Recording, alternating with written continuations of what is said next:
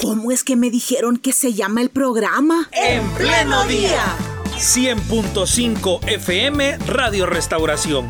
Y en internet www.restauración.fm.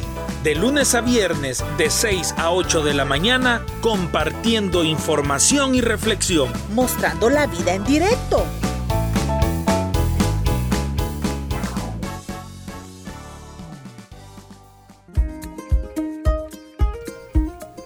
La verdad es que tenemos una joya que presentarles a ustedes en esta mañana. El contar con esta documentación de Misión Cristiana Elim que habla de su historia es una gran bendición. Y hoy nos acompaña el pastor Jonathan Medrano. Aquí está con nosotros en cabina. Él es el pastor de la filial de Misión Cristiana Elim en Santa Ana.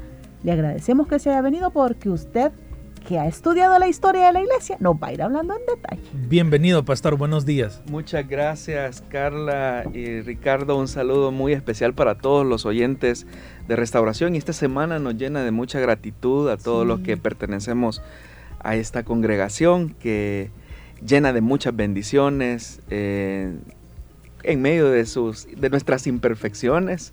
Dios ha manifestado su gloria, su misericordia, su bondad, su favor y como siempre lo hemos dicho, ¿verdad? Eh, a Dios sea la gloria por lo que Él ha hecho en estos 45 años de historia. Hoy será primera vez, Ricardo, que, se veremos. a conocer, que usted va a poder ver estos documentos con fechas de 1970 y allá, ¿verdad? Correcto. Por eso le hacíamos la invitación a nuestra audiencia que aquí lo vamos a explicar a través de la radio, pero si pudiera ir uh. a la fanpage de En Pleno Día, si pudiera ir al, al Twitter o al YouTube de Radio Restauración para que pueda ver de primera mano cada uno de estos documentos históricos, también pueda hacerlo.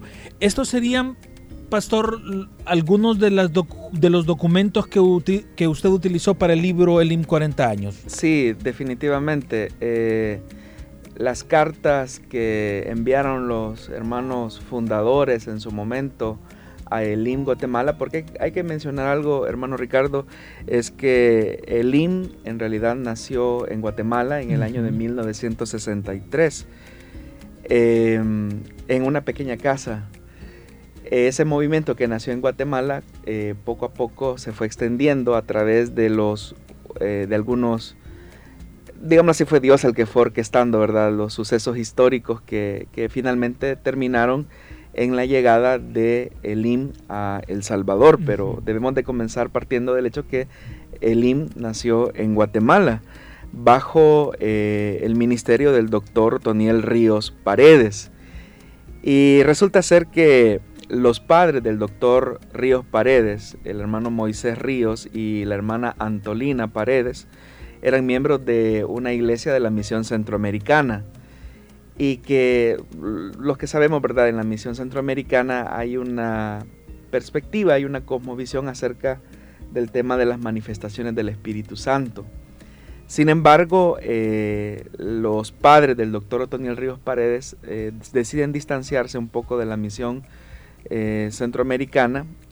Eh, y en ese periodo, ya cuando el doctor Ríos Paredes tiene su conversión, él comienza a predicar en ese pequeño grupo que se estaba organizando al interior de la casa de la familia Ríos Paredes. Resulta ser que la madre, eh, la hermana Antolina de Paredes, ella cuando escuchó al doctor Ríos Paredes, ella dijo, Hijo, cuando yo te escucho predicar, siento como cuando los hijos de Israel llegaron a Elim. Eh, siento una gran paz, una gran bendición cuando Dios te usa. Y fue precisamente por esa expresión de la eh, hermana Antolina Paredes, es que ese pequeño grupito eh, recibió el nombre de lo que ahora nosotros conocemos como Misión Cristiana Elim. 1963. Luego, creo que esto ya nos da paso a, mostrar el primer documento que nosotros tenemos, el número uno, que se trata de una correspondencia de El Salvador hacia Guatemala, dirigida al doctor Otoniel Ríos Paredes.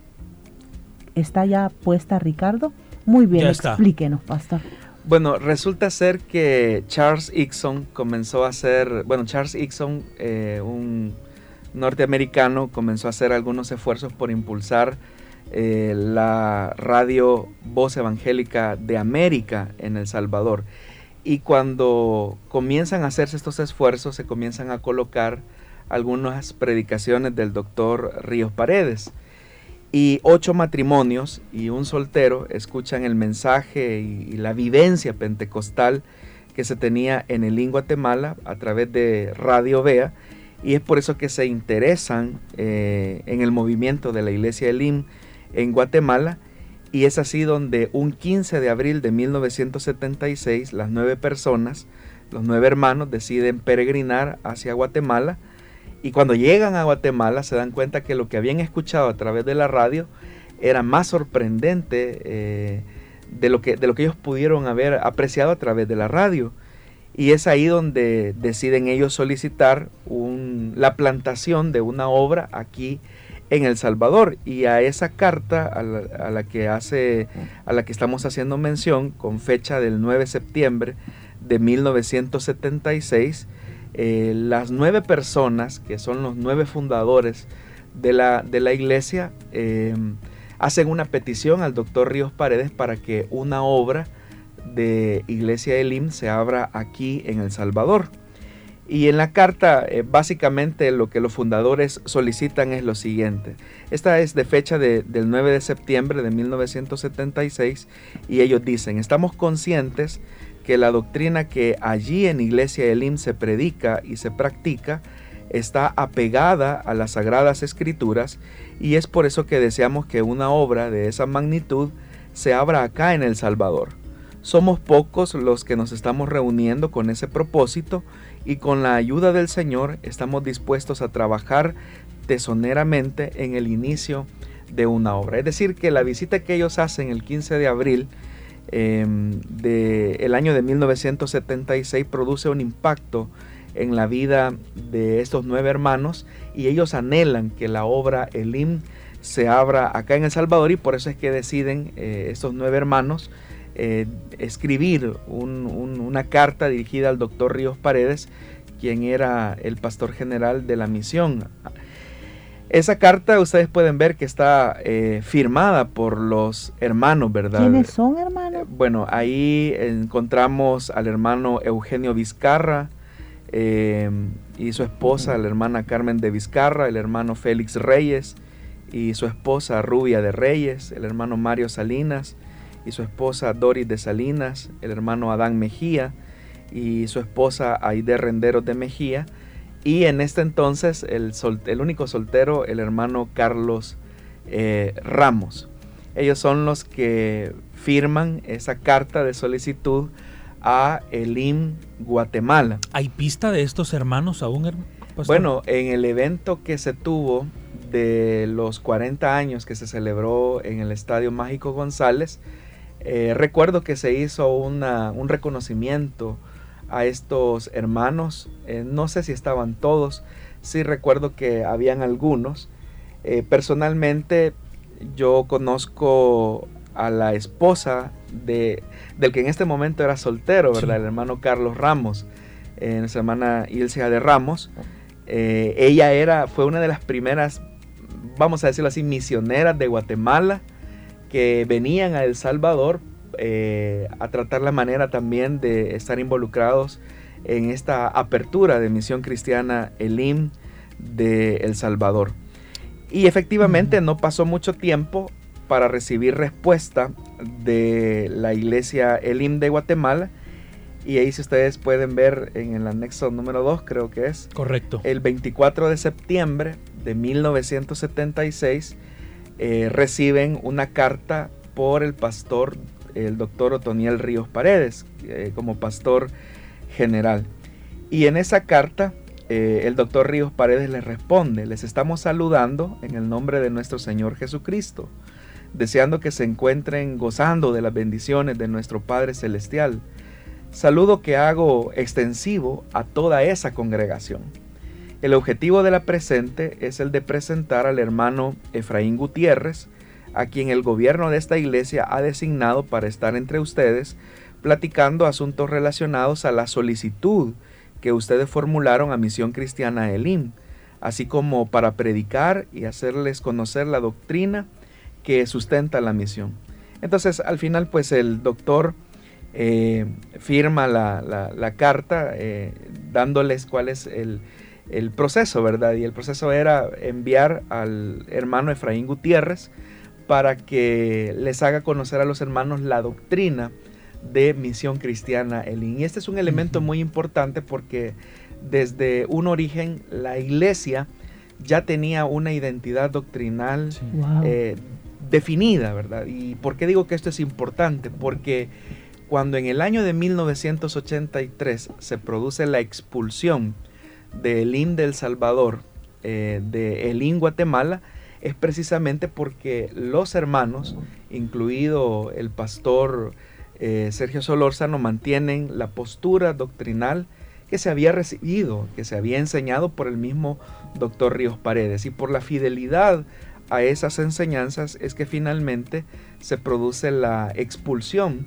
de Elim de El Salvador eh, por parte de Elim Guatemala. Pero volviendo al, tema, este es interesante que en el primer servicio, es decir, el primer culto, vamos a decir lo que se realiza en, en El Salvador ya con con miras a abrir una obra Elim acá en El Salvador.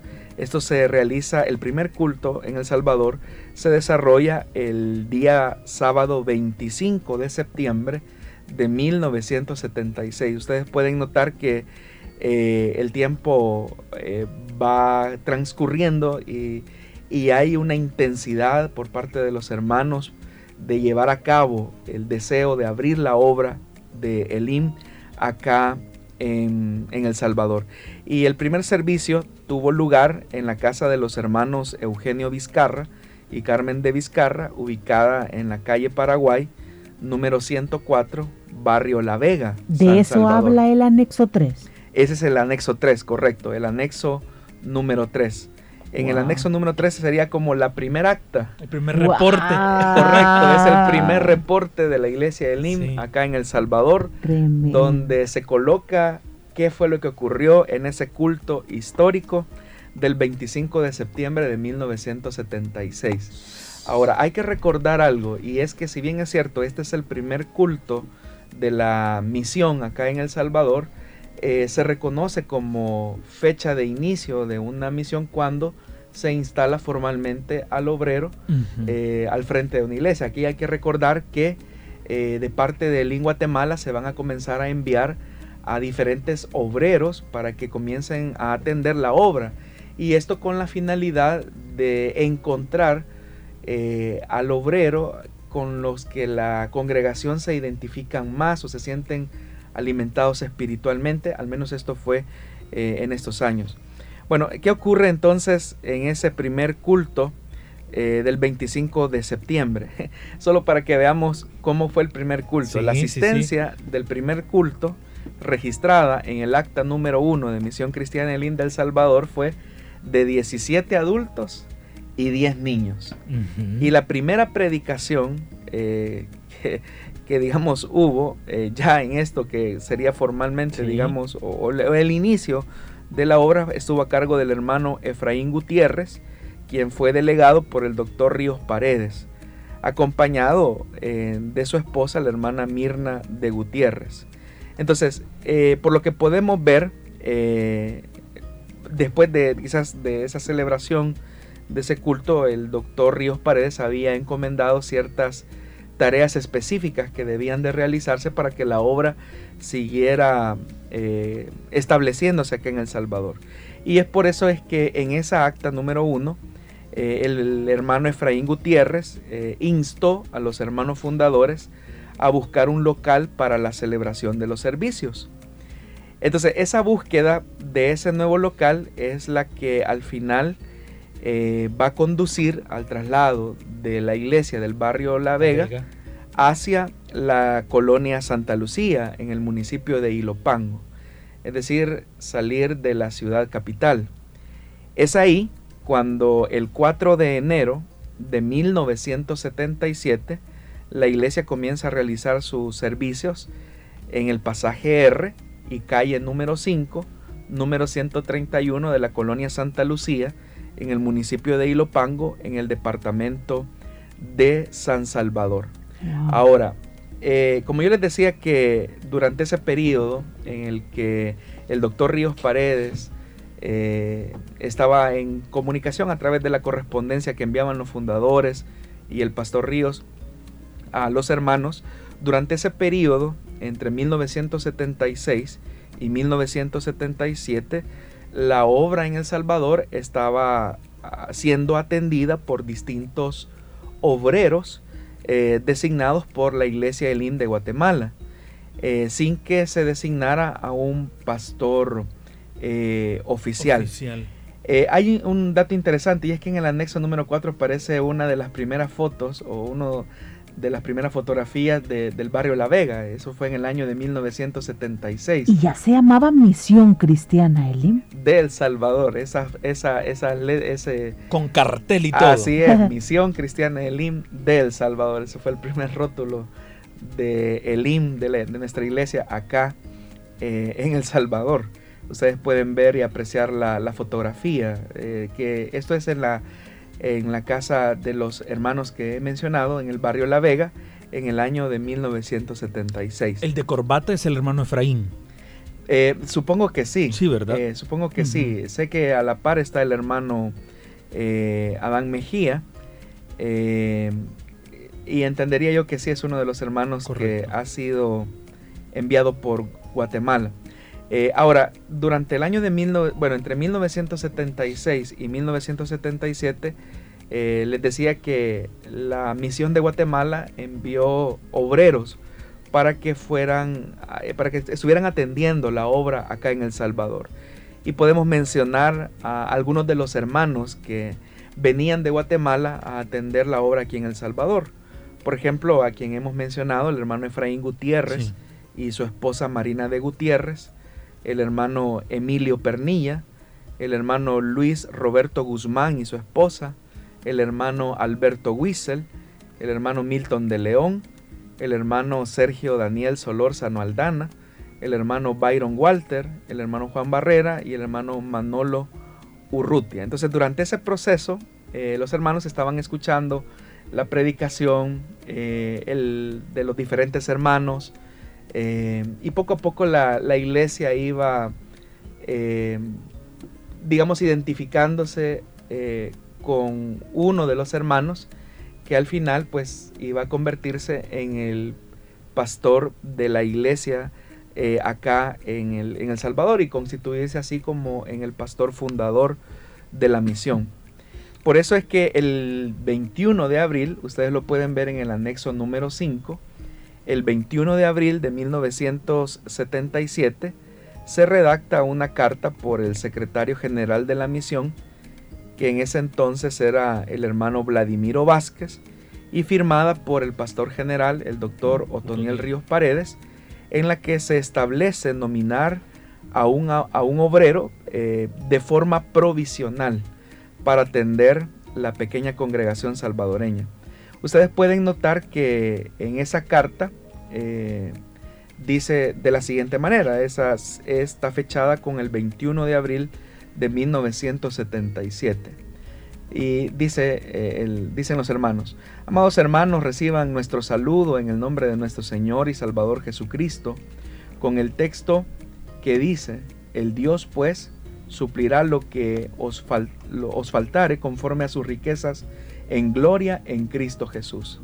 Tal como les manifestamos en nuestra carta de fecha del 22 de febrero del año en curso, esta iglesia con el deseo de extender la obra del Señor en ese país, nominó provisionalmente al hermano Sergio Solórzano para que estuviera con ustedes de sábado a martes, es decir, era el tiempo en el que el hermano Sergio estaba atendiendo la obra. Sin embargo, en sesión de gobierno celebrada el 18 de los Corrientes, se acordó invitar a un grupo de hermanos de esa congregación para reunirnos en esta ciudad en una fecha que le sea posible, con el objetivo de tratar lo relativo a su pastor. Sin otro particular, nos es grato suscribirnos de ustedes eh, como sus hermanos en Cristo. Y firman el secretario de la, de la misión, el hermano Vladimiro Vázquez, y el pastor general de la misión, el doctor Otoniel Ríos Paredes. Entonces, pero aquí estamos ya a 21 de abril, es decir, estamos casi a un mes y días de que formalmente se instale eh, al pastor eh, que formalmente daría, eh, quedaría como responsable de la iglesia en El Salvador. Pastor Jonathan, en esta correspondencia hay un texto que está paralelo del lado izquierdo. ¿Qué es ese texto? ¿Ese lo traían todas las cartas que se enviaban y venían de Elim? Me imagino que es una, un tipo de papel membretado, sería, ¿verdad? Donde aparecen los servicios de la iglesia Elim, pero de Guatemala, eh, de la iglesia Elim de Guatemala. Ahí aparece incluso la, dirección de, de, la iglesia, ¿verdad?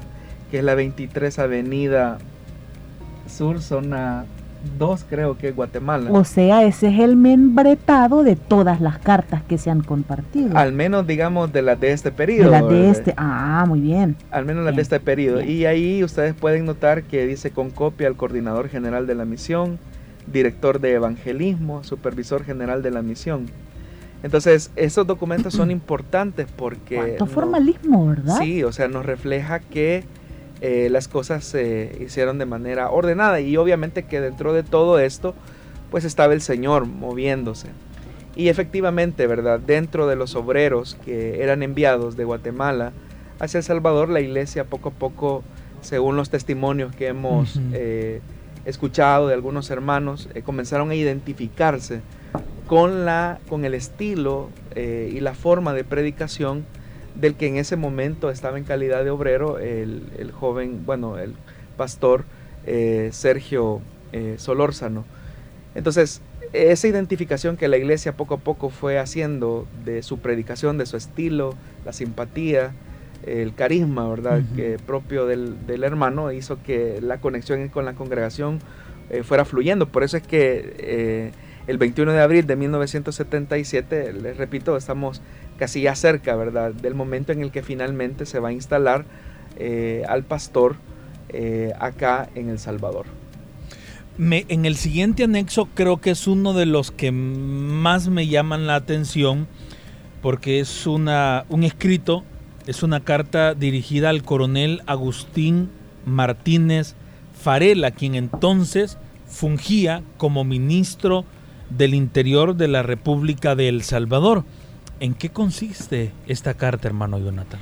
Bueno, es importante mencionar que hay que ubicarnos en el momento histórico y social que se vivía en esa época y es que estábamos en un momento en el que una guerra civil era inminente, es decir, la guerra estaba a punto de estallar y cualquier tipo de reunión podía ser considerada como una reunión subversiva. Entonces, con la intención, ¿verdad?, de clarificar la intención y la motivación de una reunión que se iba a hacer, que era una campaña evangelizadora, que terminaría con la instalación eh, del hermano Sergio como el pastor fundador el 28 de mayo de 1977. Entonces había que solicitar los permisos para que teniendo este, estos permisos pues eh, no hubiese algún tipo de, eh, de confusión con el sentido de la reunión que obviamente para nosotros ahora esta reunión sería pequeña en relación a, las multitudinarias reuniones que tiene la misión, ¿verdad? Pero en ese entonces cualquier tipo de reunión podía ser vista con sospecha. Entonces, ahora lo que se hace es como clarificar que el objetivo de la reunión tiene que ver con una actividad evangelizadora que tendrá eh, en su momento culmen la instalación de, del hermano pastor fundador, el hermano Sergio Solórzano. Y es así como en un acto oficial que validaría su elección como pastor fundador, eh, se instalaría al hermano eh, Sergio el sábado 28 de mayo de 1977. Es importante también notar, hermanos, que aparte que de la simpatía que la congregación eh, tenía, la admiración que también se tenía por la efusividad y la sencillez del mensaje, también existía la convicción de, del hermano eh, Sergio por saber que su llamado estaba acá en El Salvador. Entonces esa combinación de elementos fue la que al final eh, llegó al 28 de mayo de 1977 para que eh, a partir de esa fecha eh, contemos como una fecha oficial en el que nace Misión Cristiana Elim. Y el anexo 7 es la respuesta que dieron las autoridades. Así es, es la respuesta que dio el Ministerio de Relaciones del Interior, ¿verdad? del Ministerio del Interior. Y ahí ustedes pueden ver, incluso si ustedes van al anexo 9, donde aparece el doctor Ríos Paredes, en ese pequeño localito, ¿verdad? De la colonia, eh, que era una casita, esa casa todavía está. Eh, una casa de la colonia Santa Lucía. Ese era el local que la iglesia había rentado cuando se trasladó del barrio La Vega hacia el municipio de Ilopango. Entonces, ustedes pueden notar que quien está al centro, el hermano de lentes con la Biblia, es el doctor Ríos Paredes.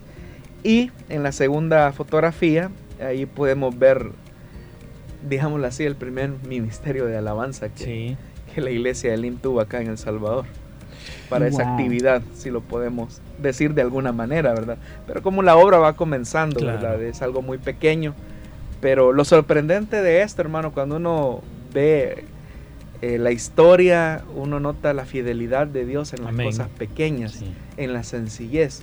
Es decir, que la iglesia de Lim nace en, esta sencillez, en esta sencillez de hermanos humildes que tienen un anhelo y un deseo de abrir una obra acá en El Salvador, la sencillez de su pastor también, eh, en sus orígenes, que hacen que, que la obra pues vaya creciendo y desarrollándose.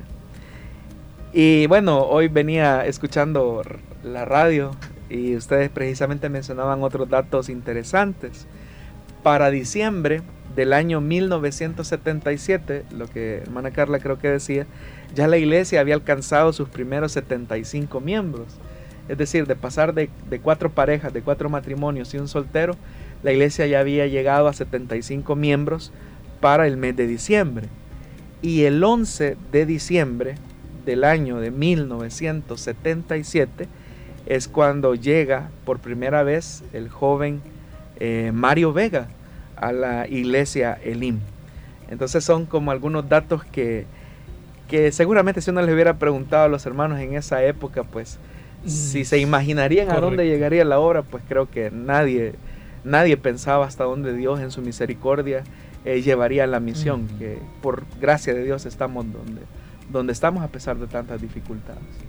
hermano Jonathan, y aprovechando también eh, y haciendo uso del WhatsApp, donde nuestra audiencia está participando mucho, ¿cómo es que usted tiene estos, estos documentos, hermano? ¿Y cómo es que se han, 45 años después, eh, resguardado con, con, con, este celo de incluso ahora tenerlo en forma digital? bueno, eh, por la misericordia de Dios, eh, cuando yo me gradué, bueno, cuando estaba en el proceso de grabación de, de la carrera de teología en la Universidad Evangélica, yo así lo veo, el Señor me concedió el enorme privilegio de recabar la historia de Elim, ¿verdad? Y aquí quiero agradecer eh, públicamente al pastor Mario Vega, quien tuvo la, confianza eh, de permitirnos llegar a estos, al corazón, ¿verdad? De la historia de la iglesia en sus orígenes. Y él fue uno de los hermanos que nos participó de, alguna documentación. También el, hermano Carlos Luna tenía alguna otra información. Hermanos de la iglesia también que nos han compartido algunos documentos. Es interesante que durante la década de los 90, el hermano Mario Vega, que pues hoy nosotros sabemos que es un prolífico escritor, eh, él durante esa década de los 90 el hermano estaba escribiendo una biografía del pastor fundador. Según lo que platicaba con el hermano Mario durante esos años, creo que ya llevaba como tres o cuatro capítulos de esa biografía del pastor fundador. Entonces muchas eh, cosas, ¿verdad?, sobre su eh, su vida antes del ministerio del pastor fundador, eh, las tenemos gracias también a que el hermano estaba escribiendo acerca de la vida del hermano. Y hay un documento eh, que se llama Contacto que el pastor Mario Vega escribía para cuando nació el IM Santa Ana y dentro de ese documento que era como un boletín informativo de los avances de Radio Restauración en Santa Ana, eh, el espacio de la predicación eh, se llamaba en ese entonces, en esa década de los 90, la palabra viva. La palabra viva. Entonces, en ese boletín informativo hay una como una especie de reseña histórica que dice de quién es la voz y aparece la palabra viva. Entonces ahí en, ese boletín informativo se hace una pequeña descripción acerca del testimonio del pastor fundador y aparece la fotografía del hermano Sergio junto a su familia en ese boletín informativo. Porque en ese boletín lo que precisamente se daba a conocer era quienes estaban detrás de algunos de los programas que se transmitían a través de Radio Restauración. Entonces, damos gracias a Dios, ¿verdad, hermano Ricardo? Que el Señor nos permitió investigar sobre esto. Agradezco también a muchos hermanos que nos contaron sus testimonios y sumaron eh, para esto, ¿verdad? Que se conoce como el libro de Elim 40 años, que fue publicado el día eh, precisamente del evento, cuando dimos gracias a Dios por los 40 años de la misión y ahora han pasado cinco años desde que se publicó ese libro y hay más de la historia de Elim que podemos contar en estos cinco años. Pero me encanta estos documentos porque, o sea, ver fechas 1976, 1977 con la firma y la y, y, y aquello tan tan formal, tan formal, ¿verdad? O sea, qué, qué bueno, qué, qué bien que desde un inicio se ha hecho el que se levante una obra tan importante, pues con formalidad, ¿verdad? Hasta para pedir permiso de esa actividad evangelizadora, pedir permiso al Ministerio del Interior. Así es, eso solo con, con, el deseo incluso de resguardar la integridad de los hermanos, ¿verdad? Y los amigos que llegaron a esa actividad evangelizadora. Bueno, y que es un tesoro. Sí, y qué tesoro también que en 35 minutos no hemos hablado ni un año de la iglesia realmente. sí, yo no sentí el tiempo. Sí, eh, hemos hablado de, un par de meses, de, los primeros meses de Misión Cristiana. El licenciado Medrano ha sido un buen estudiante y también docente que ocupó el tiempo para compartir cavar los documentos que teníamos Así es. hoy eh, para compartir con los oyentes. O sea, rapidito él fue hilando y colocándolos en orden. Muy bien. Fíjense, hermanos, que bueno, y también hoy que hablamos de que el tiempo fue breve, eh, revisando algunos de los documentos en este fin de semana, estaba sacando el cálculo de, del tiempo de entrevistas. Eh, bueno, solo con el pastor Mario Vega teníamos 36 horas de grabación solo con el hermano. Es decir, yo eh, comencé a escuchar, ¿verdad? las entrevistas que tuvimos con él, yo las tengo guardadas. Y llegó un momento en que ya no sentí el tiempo, o sea, porque el hermano narrando los hechos, compartiendo estos documentos que, como repito, él muy amablemente los compartió conmigo, eh, yo no sentí el tiempo en realidad. Entonces imagínense, solo hemos llegado a 1977, pero al menos las nuevas generaciones eh, ya sabemos cómo inició Iglesia de Lim acá en El Salvador. ¿Cómo estaban membretadas esas, esas cartas? Me, fascina. Muchas gracias, Pastor Jonathan. Gracias, hermana. Eh, gracias, Ricardo. Gracias a todos los oyentes. Y todos los que somos de Iglesia de Lim debemos de tener una profunda gratitud a Dios por su misericordia si algo nos ha quedado demostrado a lo largo de estos 45 años, es que Dios es el que sostiene su obra. A pesar de los momentos difíciles que como misión tuvimos que, que enfrentar en diferentes etapas de la historia, pero Dios es el que sustenta la obra y sabemos que Dios es el que la va a sacar adelante. Así que las nuevas generaciones valoremos lo que los hermanos eh, dieron, ¿verdad? Su tiempo, su juventud, su energía, sus recursos, eh, las limitaciones que, tuvieron que enfrentar. Eh, que esas limitaciones, ¿verdad? Que, que, nos permiten ahora ver lo que tenemos. Así es que valoremoslo. Que el Señor les bendiga. Muy bien. Bravo, muchas gracias. Y a nuestra audiencia, toda la semana, toda la semana vamos a estar hablando de los 45 años de Misión Cristiana Elim. Hemos iniciado con pie derecho, hemos iniciado de buena forma, así que martes, miércoles, jueves y viernes acompáñenos para seguir conociendo nuestra congregación. Muy bien, que Dios les bendiga y les esperamos mañana a partir de las 6 de la mañana. Hoy continúe con la programación de su radio, Radio Restauración.